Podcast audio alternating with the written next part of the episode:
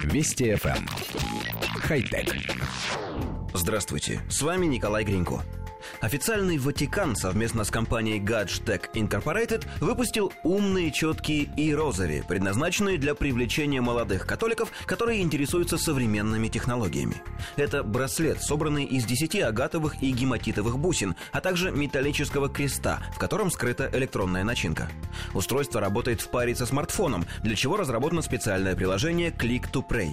Для активации устройства необходимо перекреститься.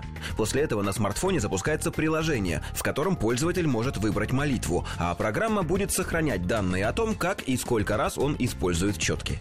В режиме автономной работы умные четки фиксируют количество шагов и другие показатели здоровья, как любой обычный фитнес-браслет. Правда, специалисты по безопасности смогли достаточно легко получить доступ к учетной записи пользователя приложения, зная адрес его электронной почты. Эксперт Батист Робер получил доступ ко всем данным владельца, включая пол, рост, вес и дату рождения. Робер сразу же уведомил представителей католической церкви о проблеме, и уязвимость была устранена. Коллектив редакции нашей программы заинтересовался способом активации гаджета. Если встроенные гироскопы уловили крест, описанный рукой в пространстве перед человеком, запускается приложение.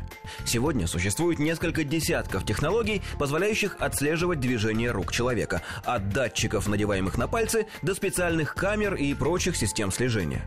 На первый взгляд жестовый интерфейс не кажется необходимостью. Все мы давно привыкли взаимодействовать с компьютером, нажимая на клавиши и двигая мышь.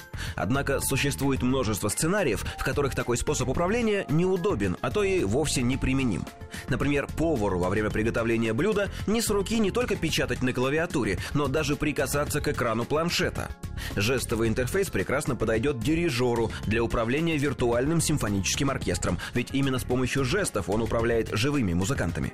Автопроизводители тоже давно поняли, что водитель, нажимая на кнопки и клавиши, отвлекается от дороги, поэтому в их мультимедийных системах все чаще встречаются жестовые системы. Взмахом руки можно переключить станцию, отрегулировать уровень звука.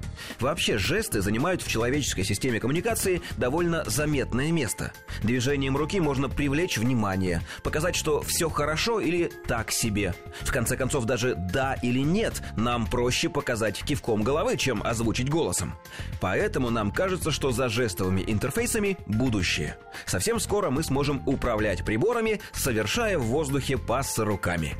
Хотя... Вести FM. Эм. Хай-тек.